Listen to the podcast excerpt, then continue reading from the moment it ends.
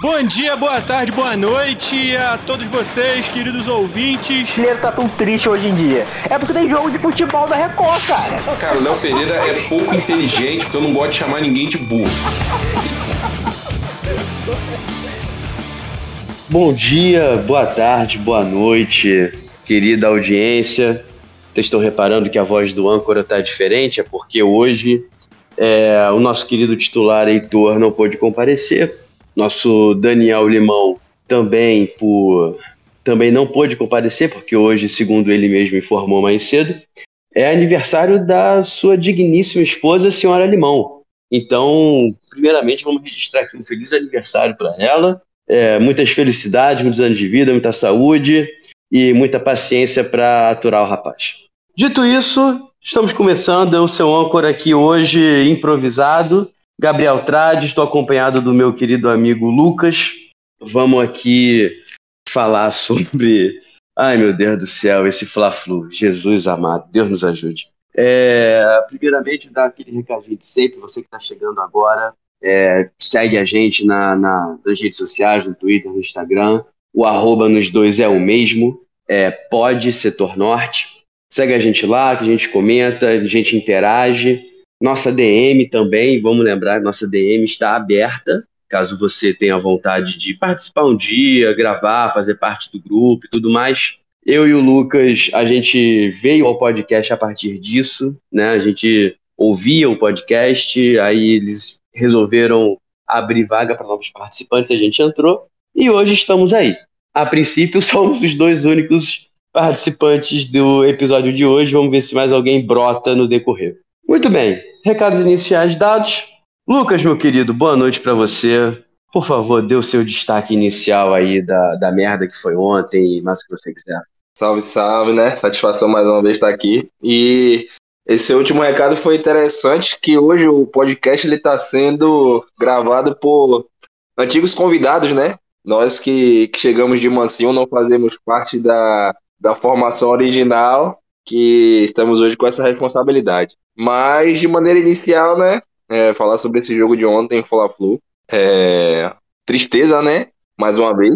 É, e vencendo recorrente, na realidade. A gente só aparece aqui para falar de derrotas e, e, e coisas ruins, mas é, torcer para que essa chave ela vire o mais rápido possível, né?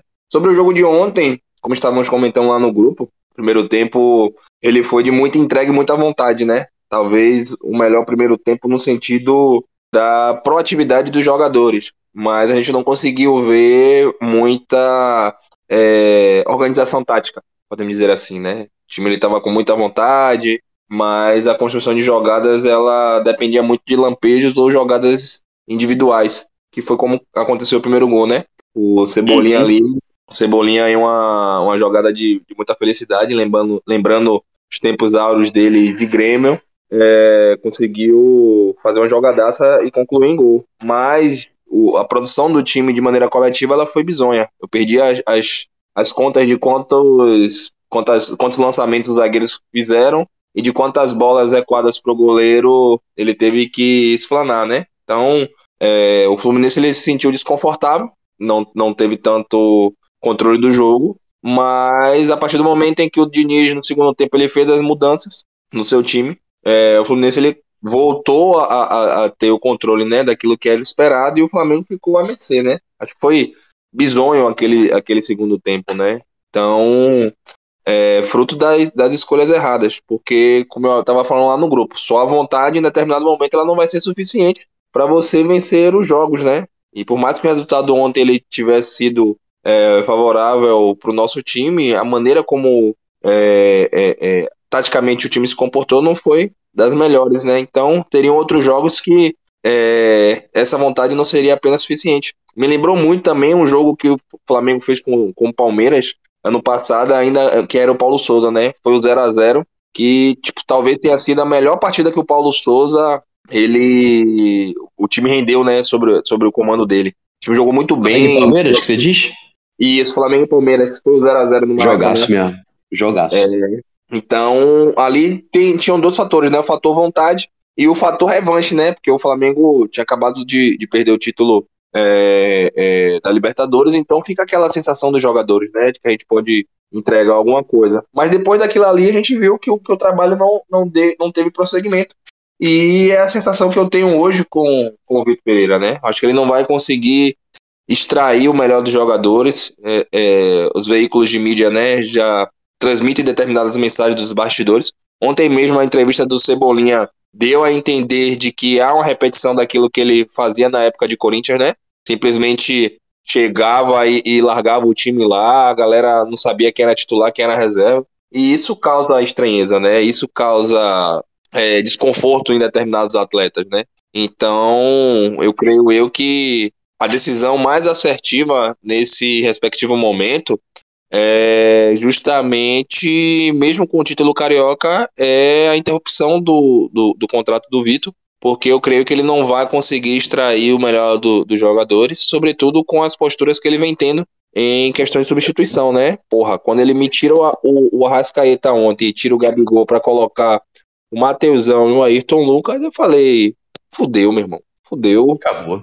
É, é, chegou a leitura que ele, que ele conseguiu fazer ontem, eu acho que foi uma leitura única, né? Porque os milhões de torcedores do Flamengo não imaginariam nunca algo daquela magnitude, né? Então é difícil e o sentimento é de frustração, né? Porque a multa dele é alta e pelo menos se ele tivesse vencido algum desses títulos, é, teríamos recurso suficiente para poder pagar essa multa, né? E nem isso que nós temos. É, é, é, é foda, né? E é isso, eu acho que muita coisa tem que ser mudada.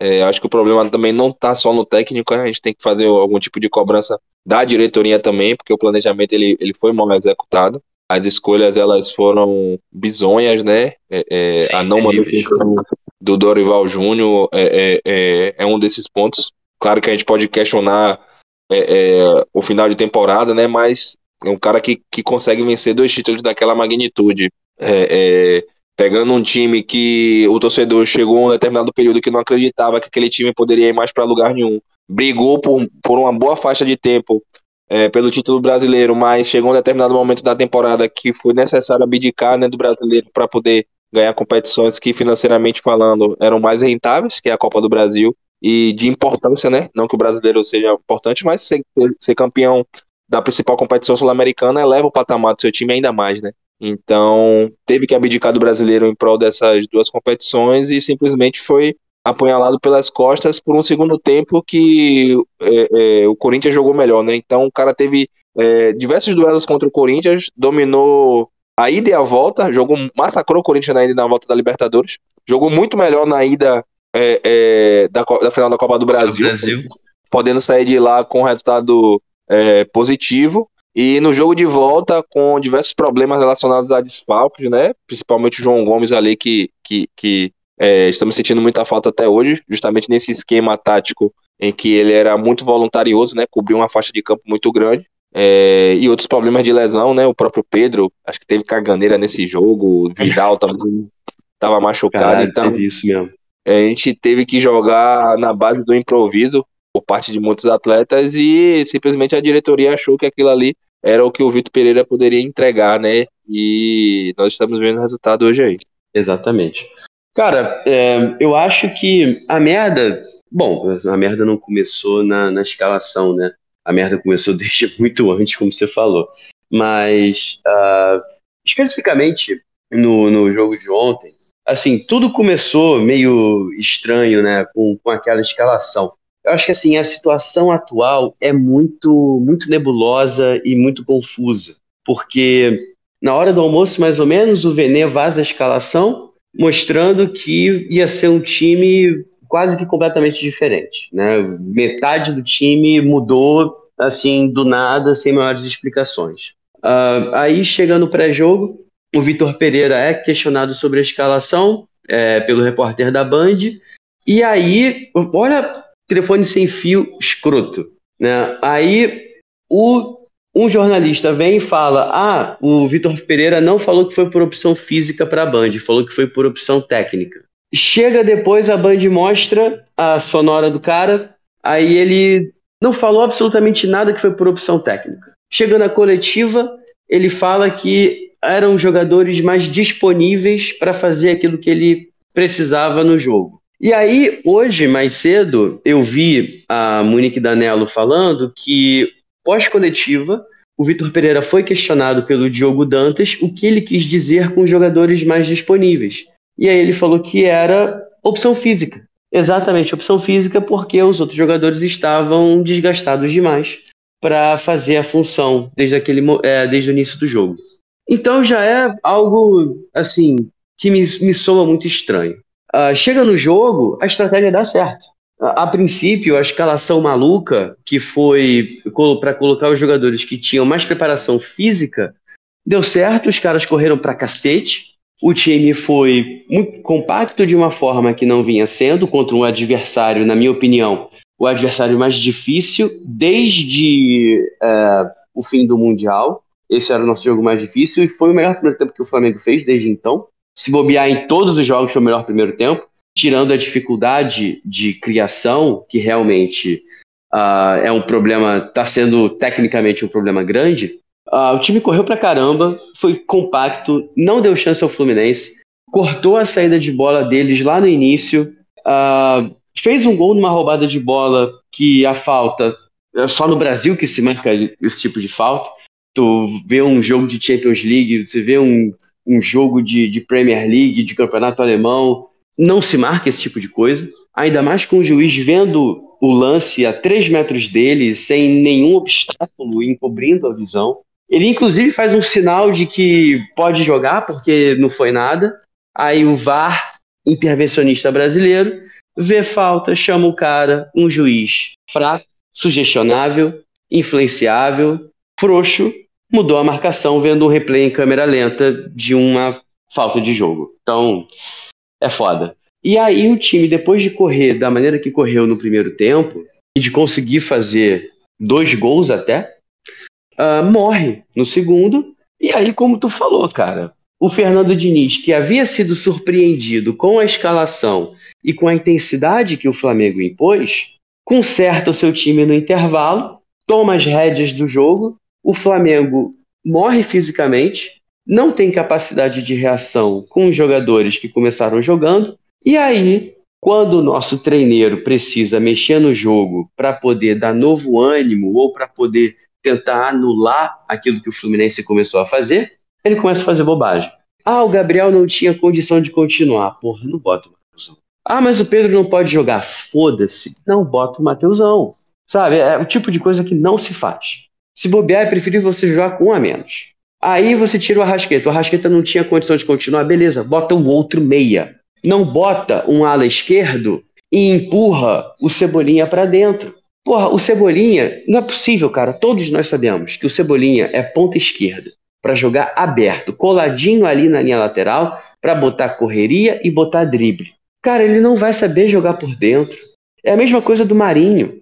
Lembra, o Paulo Souza ano passado, começava, é, deu chance para o Marinho do lado direito.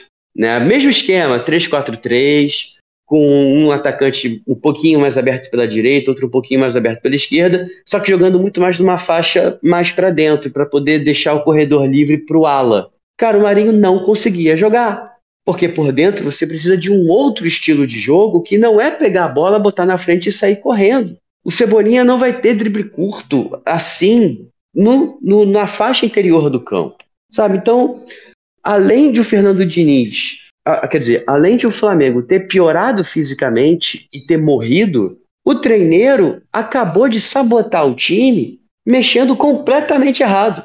Deu azar do Everton Ribeiro ter entrado mal, do Ayrton Lucas ter entrado mal, é, do, o Matheusão eu não falo que deu azar porque é 100% culpa dele.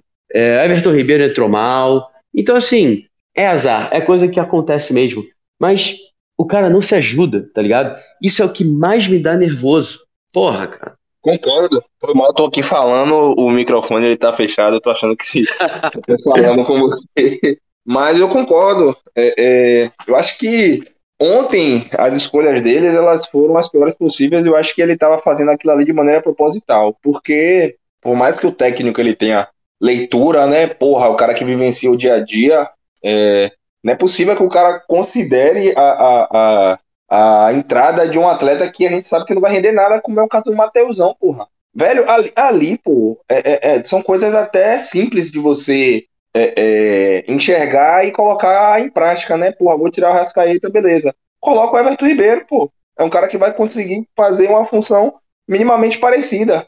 Ah, o Everton Ribeiro joga mais pela esquerda. Mas ali tava, ele, naquele esquema ele tava dando mobilidade pro Rascaeta. Ele não tava centralizado. E não tava só é, é, pela esquerda ou pela direita. Então ele tava flutuando. Poderia muito bem colocar o Everton Ribeiro para flutuar ali. Fora o Matheus Gonçalves, né? Que é, é, poderia dar essa válvula de escape. Já que ele queria trazer os caras pro campo do Flamengo, né? Com a entrada do Ayrton ali porra, você tem que colocar um cara que minimamente possa dar essa explosão para pegar um contra-ataque. Mas não, ele coloca o Vidal. Ah, o Vidal vai controlar a bola ali no meio-campo, não sei o quê. Porra, aí vai, e vai municiar quem? Vai controlar a bola é. para municiar quem? Vai municiar o Gabigol, que mesmo 100% saudável não, não, não, não tem essa explosão, nunca teve. Porra, vai municiar o Mateusão, que o cara é, é, tem um, um, um, cérebro que consegue é, é, é processar absolutamente nada porra, fica difícil. Então, é, é, acho que as escolhas dele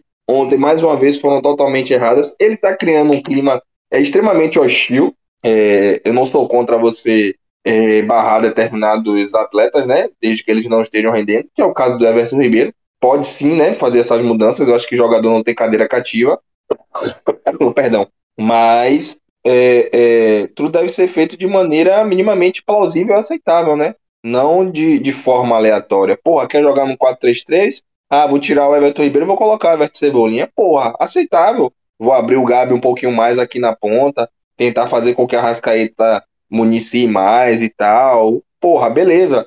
Ah, tô sem um Pedro. Bota o, o, o, alguém ali que faz aquela faixa ali do campo, povoa mais o meio de campo, joga no 4-4-2. Mas, porra, toda vez que o Flamengo joga nessa porra desse esquema, velho, 3-5-2 dá errado. E olha que ontem não foi nem tanta culpa dos zagueiros, né? Talvez a gente pode questionar o Pablo ali no lance do primeiro gol, mas de uma maneira geral, a zaga ela cumpriu um papel bem.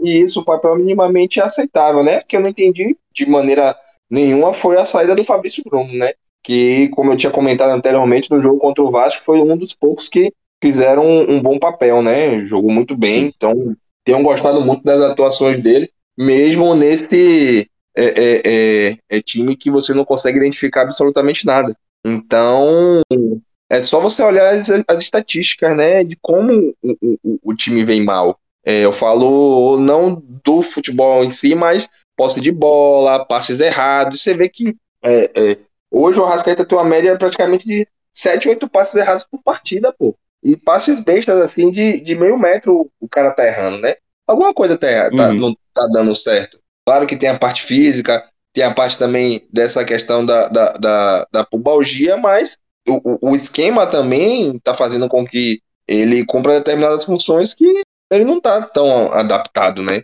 Jogar ali naquela faixa onde ele está colocando, sobretudo nesse esquema. É, é, o, o, de ontem e o de do jogo também contra, contra o Vasco, né? Então, é, é nadar e morrer na praia. E, e, e, o que eu acho o mais absurdo de tudo é o clamor de outros torcedores para a permanência do cara, porra. Porque sabe que se o cara permanecer, o time não vai conseguir render. Eu acho que a diretoria não tá entendendo isso, porra.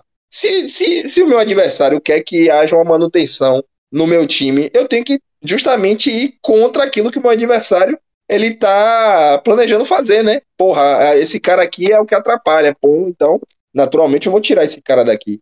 Imagine, você ganha um, um, um Fla-Flu, você ganha para um dos seus rivais, que é o Flamengo, em vez de você gritar o nome do seu treinador, você grita o nome do treinador adversário, porra.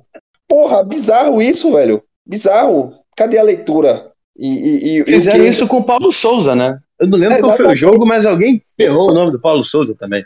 E exatamente. Agora sim, da parte do torcedor, eu acho até engraçado e também se é, é, é, se eu estivesse no lado contrário, eu também iria querer algo dessa magnitude tivesse acontecendo, né?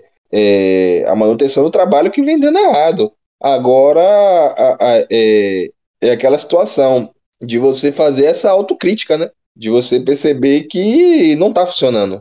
E que, por, e, e, que você se colocou em uma, em, uma, em uma situação totalmente adversa que pode colocar todo o planejamento do ano no lixo. Em, em um ano em, em que novamente a final da Libertadores volta pro Maracanã, pô. É, seria algo assim histórico, é, inenarrável, de, de, de, proporções inimagináveis. O Flamengo se tornar o, o, único time brasileiro a conquistar quatro Libertadores jogando dentro do próprio estádio, dentro da própria casa, no Rio de Janeiro, né? Então, maluco quando a Comebol anunciou isso daí. Eu também fiquei feliz, mas ao mesmo tempo eu também fiquei apreensivo, porque é, é, é aquela sensação, né? Porra, Flamengo, competição internacional, final, Maracanã, porra, é uma sensação de merda, velho. Aquela, aquele roteiro que tem tudo para dar errado, né? Exatamente. Mas... Perdão. Mas é isso, né? Eu acho que é, é, ainda há tempo, né? É, acho que a principal, uma das principais competições ainda não começaram. As principais competições ainda não começaram, né? É, uhum. Dá para você esperar o velho, né? Como muitos aí estão querendo, né? Provavelmente vai Por ser. Favor. Provavelmente vai ser eliminado aí agora da Europa League, né? Tomou dois do, do, do Sevilha hoje. Então, é, é, a multa dele também não deve estar muito alta, porque ele já está em final de contrato lá. O contrato dele acaba em junho, né? Praticamente o mesmo período que ele chegou aqui em 2019. Então, acho que, que com peças pontuais para reforçar determinados setores do elenco, a gente tem condições sim, né? De, de, de brigar por, por coisas lá na frente e, e dar uma, uma esperança ao torcedor, né? O campeonato de brasileiro, por exemplo, é um campeonato com 38 rodadas, né? Um campeonato que, claro que quem sai na frente nesse período tem uma vantagem significativa, mas é um campeonato que você tende a, a conseguir determinados pontos, né? E competições mata-mata você já não tem essa prerrogativa, né? Lembro muito bem que em 2021 o Palmeiras ele era o atual campeão da Copa do Brasil, foi eliminado pelo CRB nos pênaltis. Então, é, é, é, é um baque financeiro significativo que em uma competição dessa magnitude a gente não, talvez não tenha esse tempo, né, de fazer essa, esse laboratório. E o que me incomoda muito também é o próprio Mauro, né? Li hoje mais uma vez das suas crônicas, hum. o medo que eles têm do VP, da certo, etc. E ele tenta aplicar uma determinada cultura europeia no futebol brasileiro. Certo que algumas coisas a gente pode até levar em consideração, né? Aqui a rotatividade de treinadores é muito grande, é, não há uhum. uma, uma manutenção de trabalho e etc, etc, etc. É, mas o contexto aqui é totalmente diferente. Ele cita o Arsenal do Arteta, né?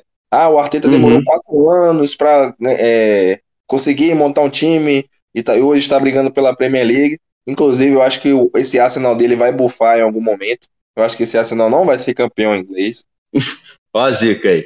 Não, é sério, pô. É, é porque o City é muito constante, velho. E o Arsenal, às vezes, você, quando você menos espera, ele pega um time nada com nada e empata. Como empatou com o Brighton em casa. Esse último jogo tava tomando 2 a 0 do Bournemouth em casa. Então são coisas assim que a gente espera que o Arsenal, no momento, ele vá, vá ceder determinados pontos.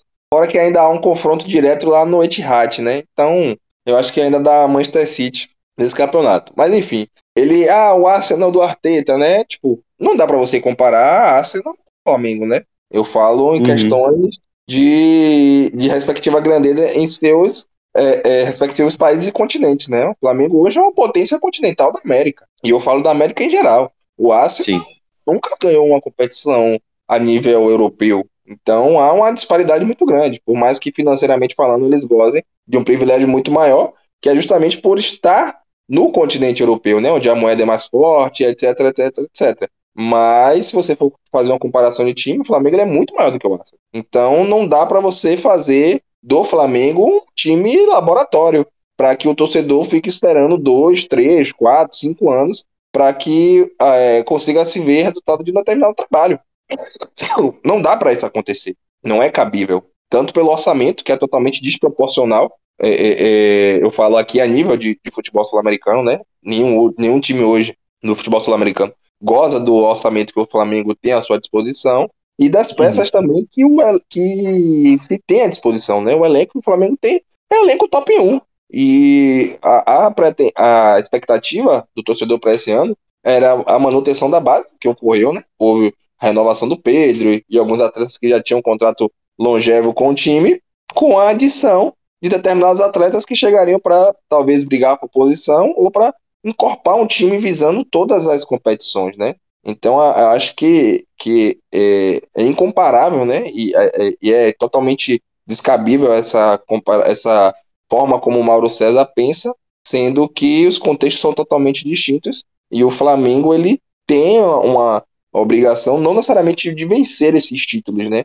Tanto brasileiro, é, é, Copa do Brasil, Libertadores, mas apresentar um futebol minimamente apresentável para estar disputando esses títulos, né? Para incomodar os adversários, para que os adversários tenham a sensação de, porra, vou pegar o Flamengo. E aí vai dar ruim. Porra, mas não, o adversário hoje chega, ah, vou pegar o Flamengo, né? O Flamengo tá vivendo uma crise, o, o treinador deles é todo abestalhado e, e, e eu vou. Vamos tirar um pedaço. Oi? Vamos tirar um pedaço do Flamengo. É, vamos tirar um pedaço. Então, eu acho que, que vai muito dessa lógica aí, né? Dá tempo ainda de, de fazer uma determinada mudança. Espero que essa mudança aconteça para que a gente volte aqui em outros momentos para falar realmente de coisas boas, né? É, é, é. Momentos esses que só estão na memória, porque eu acho que esse ano a gente não gravou, não conseguiu gravar um podcast de vitória ainda. Só derrota. pior, que, pior que é mesmo. Não teve um que a gente gravou. Foi, a gente fez o pós do Al Hilal, se eu não me engano. Aí Sim. depois foi o. Aí depois foi o do Vasco e esse agora. O Flamengo não está ajudando absolutamente nada, porque o que teve de jogo grande a gente não ganhou.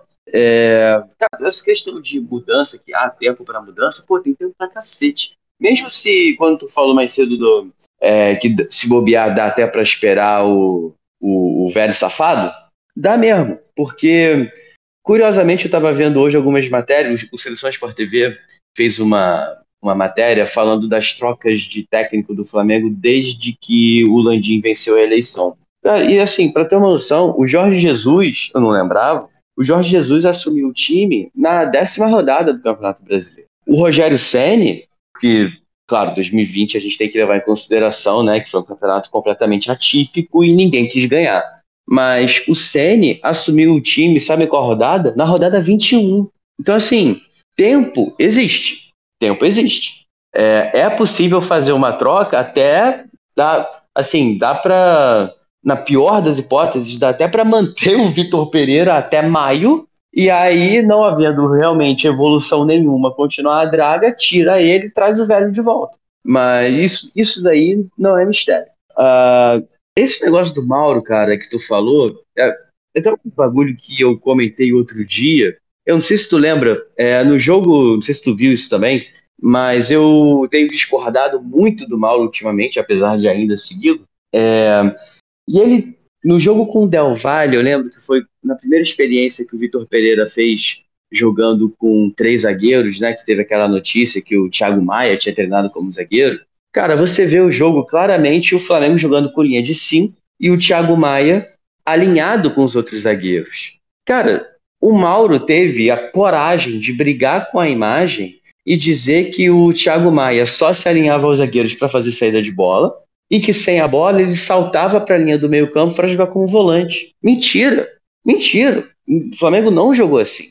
Me parece que, como o Mauro tem essa coisa de é, escolher determinados perfis de técnico que ele vai defender, quase que independente do que aconteça, cara, se precisar brigar com a imagem para poder defender, ele vai fazer isso. Porque ele sabe que a parte que se o Vitor Pereira assumisse publicamente que ele ia colocar o Flamengo para jogar com três zagueiros, ia chover fogo em cima dele. E é o que está acontecendo. Tipo, você mesmo é um cara que não gosta de que o time jogue com três zagueiros. Para mim não faz muita diferença. Mas você, assim como a maioria da torcida, essa porra não dá certo. Então é mais um motivo para você cornetar o cara e pedir para ele ser demitido. É, o Vitor Pereira faz essas escolhas questionáveis, é, traz mais pressão em cima dele e aí a gente já começou a ver hoje o processo de fritura.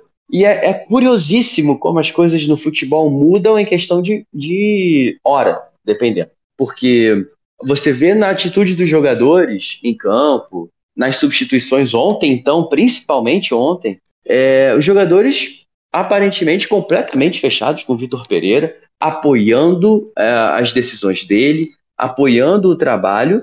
E aí, hoje, mais ou menos na hora do almoço, me vem o Venê e solta o famoso vídeo do processo de fritura, falando que a relação com os jogadores é distante, é fria, que uh, o, o, a escalação que jogou ontem nunca tinha treinado junta e sei lá mais o que. Mas que a diretoria respaldava o trabalho do Vitor Pereira e acreditava que ele tinha por onde ir para frente. Isso era por volta de meio-dia. Três horas depois, às três horas da tarde, o mesmo Vene Casagrande me solta postagem em rede social dizendo que a pressão no Vitor Pereira aumentou e que a diretoria tá puta e que ele tá correndo risco.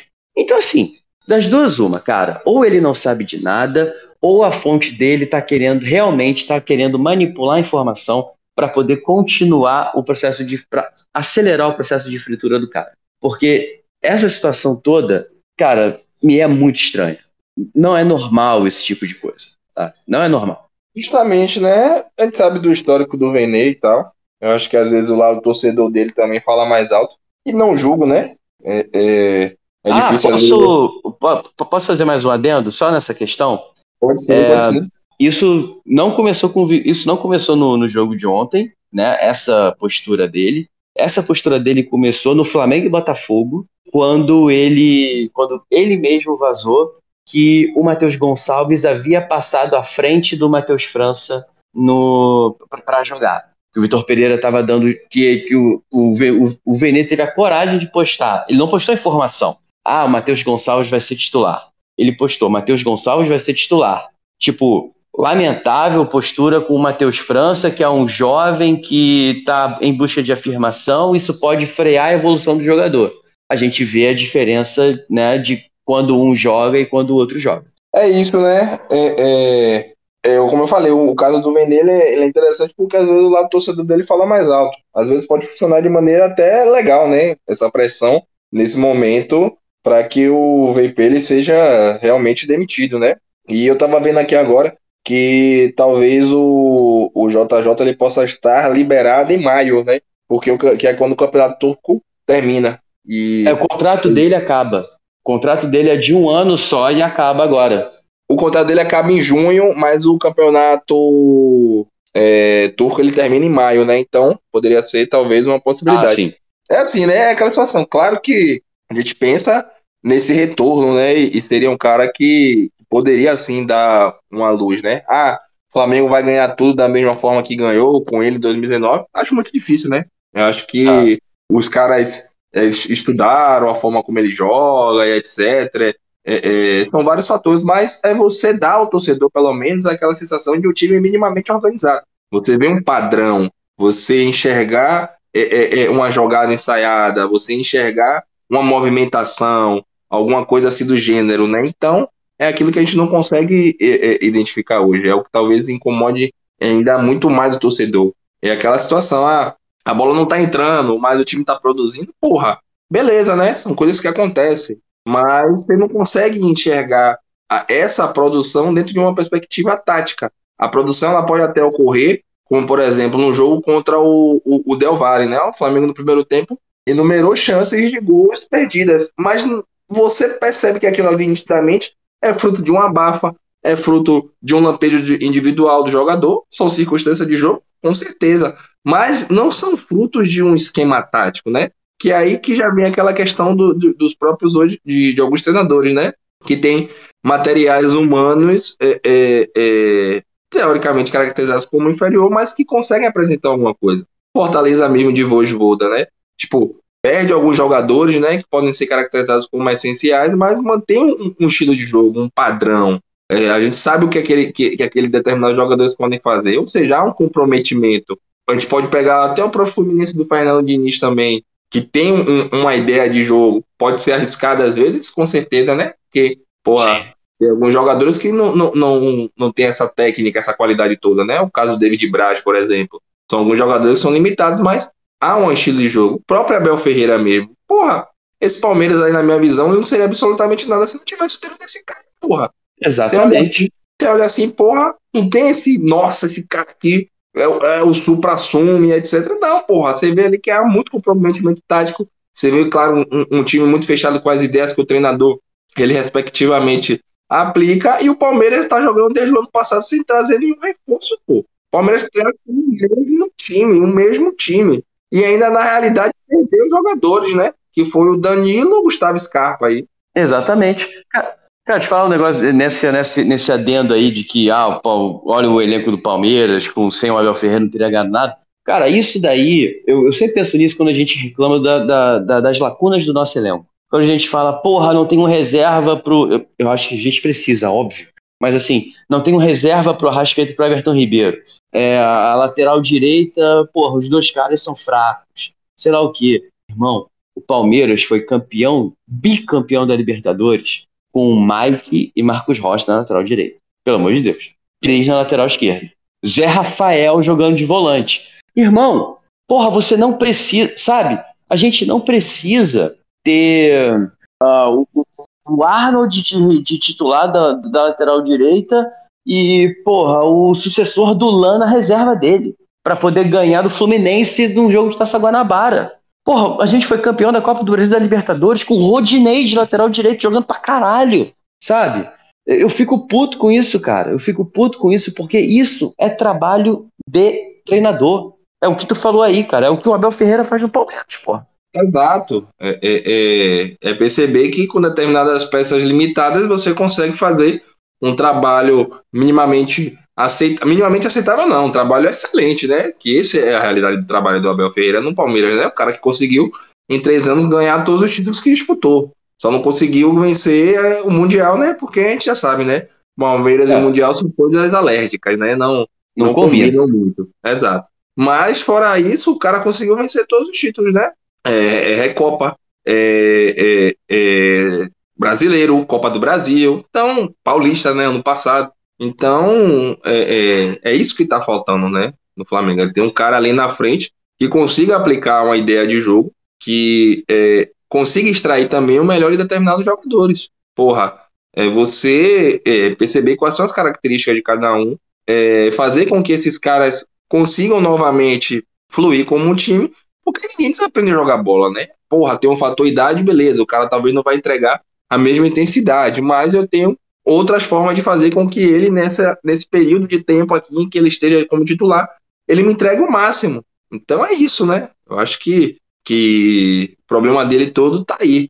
É, de, de, de maneira primordial, ele tentou manter a, a ideia de jogo do, do Dorival, é, time que se ganha não se mexe, mas não, há, não tá tendo essa, essa, é, essa devolutiva, né? E aí ele começou a tentar fazer coisas mirabolantes como é esse esquema com três zagueiros, né? Acho é. que o nosso ouvinte já, já cansou de, de me ver criticando esse esquema, né? Porque é um esquema que pressupõe um, um futebol mais reativo. Porra, se você tem um time que é em determinada tem determinadas limitações, é aplicável você jogar com esse esquema, né? Que é o caso do Fortaleza. Fortaleza ele joga no, no 3-5-2, em determinados momentos joga no 3-6-1. Massa, porra, tá extraindo o melhor daqueles atletas dentro daquela limitação. Mas você com um time com determinados atletas, atletas esses que, que tem uma característica de, de, de dominar o jogo, de sair tocando a bola, você jogar em um esquema onde vai exigir sempre da velocidade desses caras, porra, é difícil. Você vê o Liverpool do Klopp jogando no, no 3-5-2? Não vê. O, o City do Guardiola não vê. O, o, o Real Madrid do, do Ancelotti não porra, porque é um esquema ultrapassado. Você pode até utilizar um esquema desse em determinadas circunstâncias, né? Porra, tô aqui querendo manter um resultado, vou tirar um atacante, vou botar um zagueiro aqui, porra, beleza, massa, tranquilo.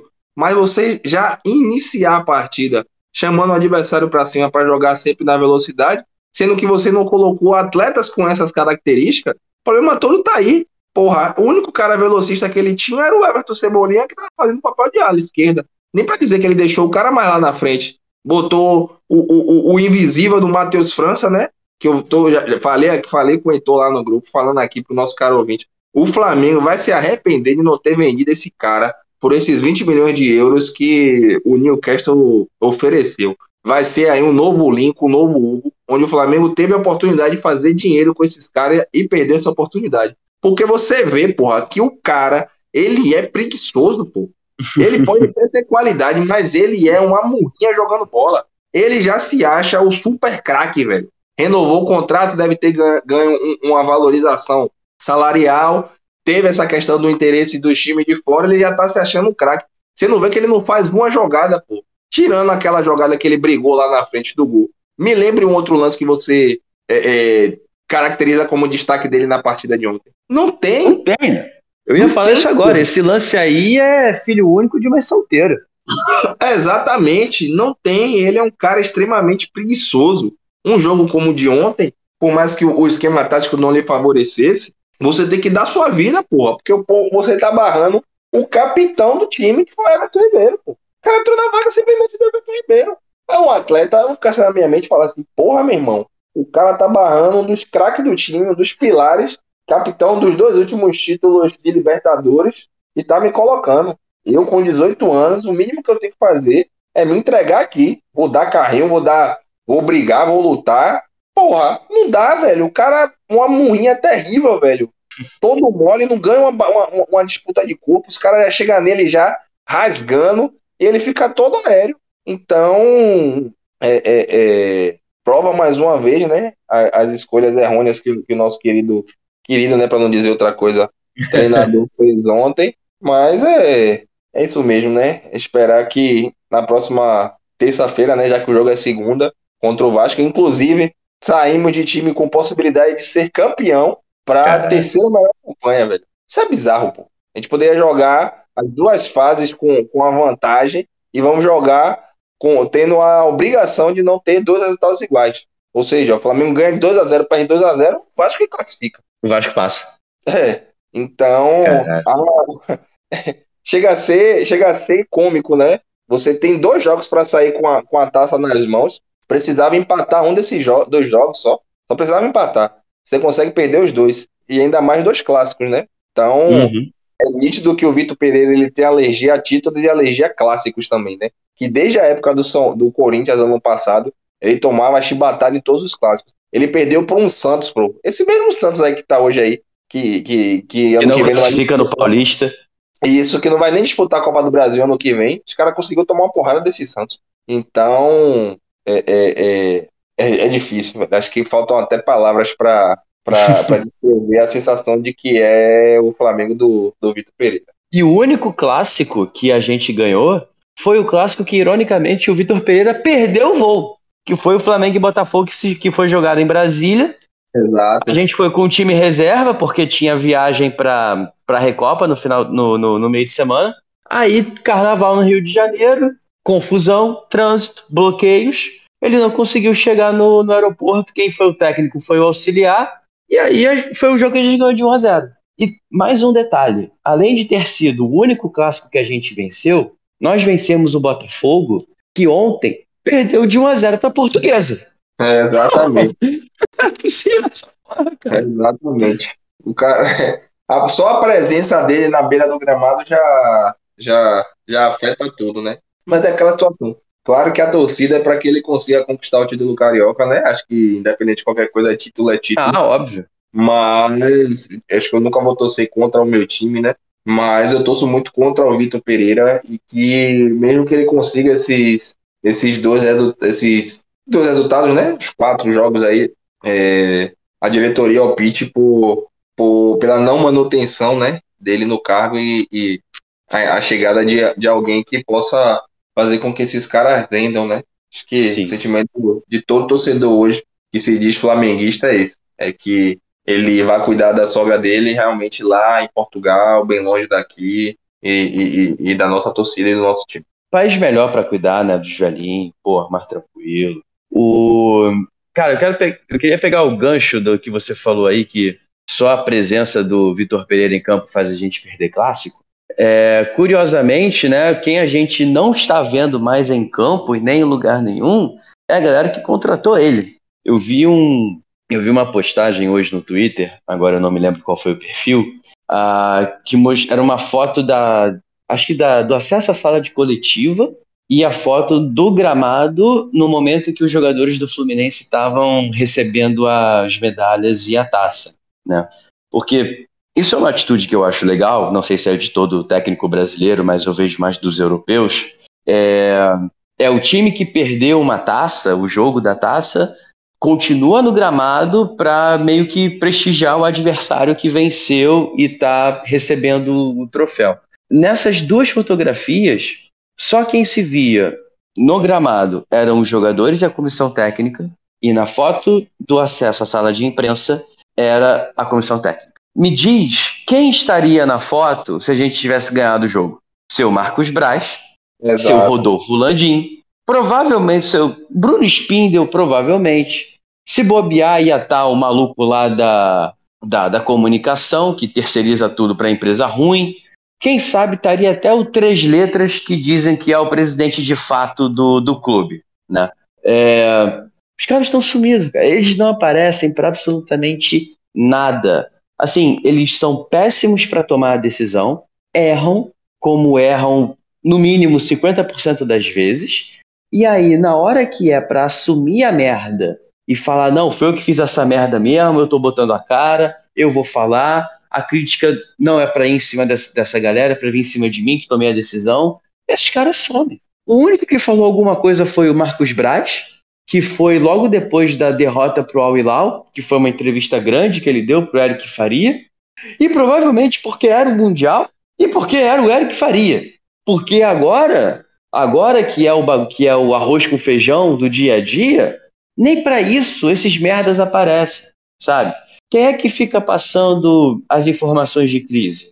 As diferentes versões sobre crise em bastidor? É, por que, que não tem uma declaração oficial que seja, aquela declaração mentirosa que a gente sabe que não vale porra nenhuma? Por que, que ninguém aparece para dar a cara a tapa pelo treinador que eles escolheram? Ou então, por que, que quem tomou a decisão de contratar, vendo que não tem mais jeito, por que, que é sempre esse processo de fritura feito via vazamento de informação de bastidor e não o cara que bota a cara e fala: olha, vou demitir o fulano, eu errei, e como fui eu que errei desse jeito, eu também estou indo embora. Cara, pelo amor de Deus, é o mínimo de hombridade que, que, que esses dirigentes deveriam ter. A quantidade de erros que eles cometem já, desde desde a saída do Jorge Jesus, é, é coisa de louco, sabe? E, é nunca, e nunca tem a admissão do erro. É sempre, ah, pelas circunstâncias aconteceu tal coisa, a gente teve que trocar. E assim, é como se. E, e tratam isso como se fosse uma grande decisão empresarial de gestão, dos picas de gestão e sei lá o quê. Pelo amor de Deus, cara. Sabe, eu, eu fico maluco com um negócio desse. Porque esses caras, eles se omitem e muitas vezes a própria torcida esquece deles. Eu fico, eu, cara, eu fiquei muito feliz que ontem, curiosamente ou não, foi o primeiro jogo em que as organizadas foram proibidas de ir, né? Olha só que coisa. Ao final do jogo, cantaram: O Marcos Braz vai se fuder, o Flamengo não precisa de você. E hoje, quem estiver nos ouvindo, se não souber, começou a rolar uma mobilização para fazer um protesto, não no CT, mas no lugar que deve, na Gávea no sábado de manhã. Não sei se 10 da manhã, 11 da manhã, mas estão se mobilizando para ter protesto lá, na Gávea, no sábado pela manhã, contra a galera que de fato a gente tem que protestar, que é o povo que não sabe gestionar, que é o povo que só se preocupa em fazer politi politicagenzinha de clube de bairro, pensando na eleição que vai rolar ano que vem. Porque ainda tem isso, né? A, a, eleição no Flamengo, ela não é, ela não começa só no ano eleitoral. Ela começa um ano antes, porque a galera tem que decidir, tem que começar a decidir quem é que vai concorrer. Então, desde aí, já começa a se fuder a situação do futebol. Só para só para constar, fora Marcos Braz, fora Landim, fora BAP, esses filhos da puta, eles têm mais que se fuder. Não, é realmente. Mas eu acho até difícil esses caras eles não conseguirem, né? É... E, e, aquela coisa, tipo, a questão toda é que a gestão dos caras é, é, é tenebrosa. Os caras acertaram assim, tipo, esporadicamente com o Jorge Jesus, que foi até um tiro no escuro. Lembro que naquela época até o Vasco estava próximo dele, né? Também falou com o Jorge Jesus e tal. Aí ele acabou vindo pro Flamengo e trouxe aquela. Porra, aquele ano de 2019 ele é icônico, né? Tipo, o Flamengo ele pode conquistar aí, sei lá, mais 10 Libertadores que a gente vê, consiga visualizar, presenciar que não vai ser igual aquele ano, né? Aquele ano ele é ímpar. E aí os resultados eles começaram acontecendo de maneira esporádica, né? É, corriqueira, né? Diríamos que o brasileiro de 2020, que foi aquele que você falou, né? Que foi o brasileiro que ninguém quis ganhar, e aí acabou caindo no colo do Flamengo. Aí vem 2021, a gente fica naquele vice da Libertadores, né? Mas chega de novo. E o ano passado que a gente consegue conquistar novamente a Libertadores e Copa do Brasil, né? Então a gente pega uma gestão que, pro torcedor, torcedor no sentido literal mesmo, ele vê o título, né? E esse cara consegue entregar o título. Então é muito difícil uma oposição conseguir tirar esses caras daí por conta desses resultados que caíram de, de paraquedas no colo deles, né? Porque o planejamento original deles foi fracassado e o cara que chegou no meio da temporada que conseguiu salvar o planejamento. Porque em 2019 começaram o ano com o Abel, né? Ironicamente, é. demitiram o Dorival, que levou o Flamengo ao vice do, do brasileiro de 2018. Aquele vice ali ainda para mim é até sentido. Que tivemos um jogo aqui contra o Palmeiras. Foi um ah. a um no Maracanã, velho. Até o Marlos Moreno conseguiu fazer gol naquele jogo. e o Paquetá perdeu um gol na, na risca do pênalti, velho. Enfim, aquele jogo foi um a um. Palmeiras foi campeão, cinco pontos de diferença. É... Mas o Flamengo ali fez uma campanha de reabilitação também, né? Ele teve aquela treta com o Diego Alves, né? Ele barrou o Diego Alves também. Colocou o César. Esse ano foi até engraçado. O César pegou até pênalti do Gabigol. O Gabigol jogava no Santos na época. É mesmo. É... Então... O último pênalti que o Gabigol havia perdido com o goleiro pegando. Sim, sim. Verdade. Aí começa um ano com o Abel, né? Aquela coisa toda. O Abel não vai bem. O Abel não conseguia colocar o Rascaeta para jogar. Dizia que o Arrascaeta disputava a posição com o Bruno Henrique, que foi um atleta que ele não quis e tal. Aí chega o Jorge Jesus, consegue salvar um dos caras, e ano passado, mesma coisa, né? Até 2020, se a gente pode citar. Trazem o Domenech de maneira. É, é, ah, é o, é o discípulo do Guardiola, vai fazer a mesma coisa que o Guardiola. Para substituir o velho, né? Que nos traiu. Não. Ele vai embora, deixa a gente a mercê e traz o, o discípulo do Guardiola. Não, só serve técnico estrangeiro. O cara não dá certo, tomamos goleadas aí vexatórias, né? Perdemos de 5 pro Del Valle. É, é, Atlético Mineiro quatro gente. Atlético Mineiro, 4 pro São Paulo. Exatamente. Então, sai o cara, entra o Sene e cai de colo, no colo dele também, né? A, a, o brasileiro. E ano passado a mesma coisa. É, é, começamos com o PS e terminamos com, com o Dorival Júnior. Então, é, percebe-se que não há um, um, planejamento, né? As coisas elas vão acontecendo e por conta do elenco que ele é muito bom, diga-se de passagem, as coisas vão começando a fluir e os títulos eles aparecem o que mais cara realmente o, o, o trabalho pífio que essa diretoria ela faz em diversos aspectos, né? Sobretudo o, o, o planejamento de uma maneira geral, né? Então eu acho difícil justamente por conta da sorte que eles dão, que esses atletas eles são muito bem capacitados e acabam revertendo a situação, gerando títulos e é o que naturalmente o torcedor ele, ele olha de uma maneira geral, né? E é isso, né, velho? Eu acho que é, é, não tem muito o que falar mais, não.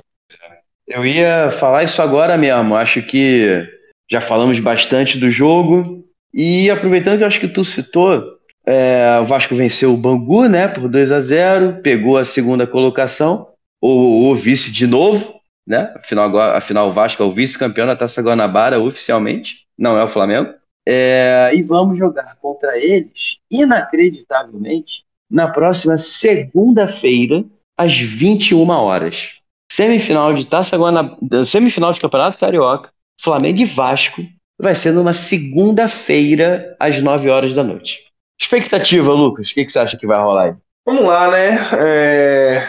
Rapaz, acho que é uma incógnita, né? Primeiro que não sei como ele vai entrar, que esquema ele vai adotar, né? Acho que ele já deve estar tá pensando até nesses 15 milhões mesmo que ele vai ganhar e vai voltar para Portugal. Mas expectativa lá embaixo, não acho que os caras podem até vencer o jogo, né? Mas não quero nem palpitar aqui, mas espero que o Flamengo consiga vencer, né? Mas dizer que eu tô confiante, mesmo sabendo que, que é o Vasco, né? Eu não tô não. Não, confiante, porra, impossível. Impossível.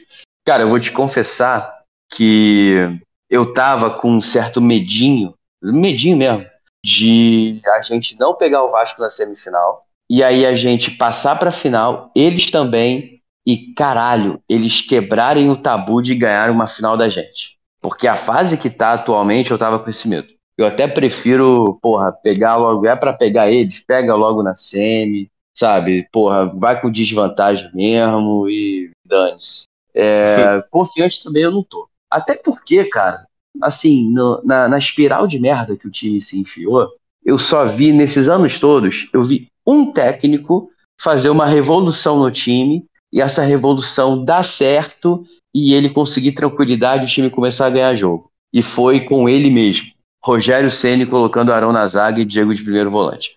Foi a única vez que eu vi. Porque na época o Ceni já estava contestado, o time não estava engrenando, e aí ele fez essa porra contra o Palmeiras, o time venceu, ele manteve os próximos jogos, e aí o resto, porra, a gente sabe o que aconteceu. Mas para segunda-feira também, sei lá, cara, zero confiante mesmo, zero confiante. É... Bom, não teremos palpites, né? Até porque nem o Vitor Pereira deve saber quem que ele vai escalar para segunda-feira. Uh, cara, vamos encerrar então. Dê o seu salve e se você tiver alguma nova dica cultural para dar para a galera. Vou. Dica cultural hoje, vou deixar um pouquinho em falta. Mas salve. Vou dar, mandar um salve, mas é um salve reverso, né? Podemos dizer assim. Eu vou mandar um vai tomar no cu aqui para uns colegas meus aqui da Bahia que os caras torcem pro Bahia e quer gastar na minha, pô. É uma parada assim bizarra.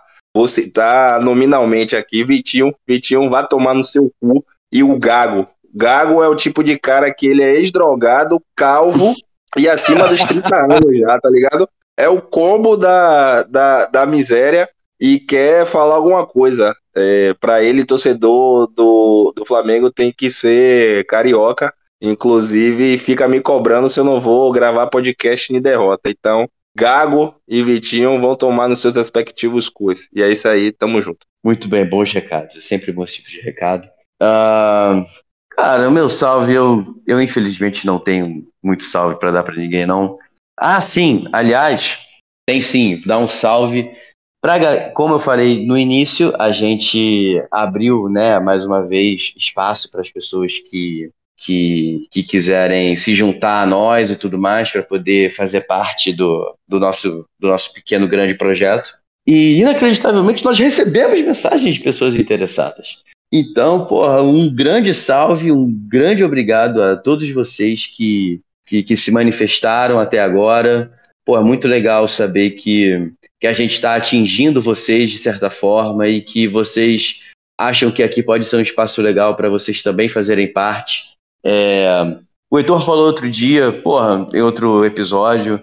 Cara, o nome Setor Norte também não é à toa, cara. A gente é da galera, a gente quer a galera participando e nós todos ficamos muito felizes de, de receber, de ver pessoas que se sentem representadas e que têm vontade de, de compartilhar esse espaço com a gente. Então, um grande salve aí para todos vocês, que o Flamengo dê alguma alegria Uh, no último episódio eu fui criticado pelo nosso âncora titular, porque mais uma vez eu repeti a minha indicação cultural de Ted Laço, que repetindo vai estrear a nova temporada dia 14 ou 15 de março, então assista. Uh, então eu não vou recomendar mais nada. É, é isso, então galera, vamos encerrar por aqui. Cobrimos tudo que tínhamos para cobrir, espero que vocês tenham gostado.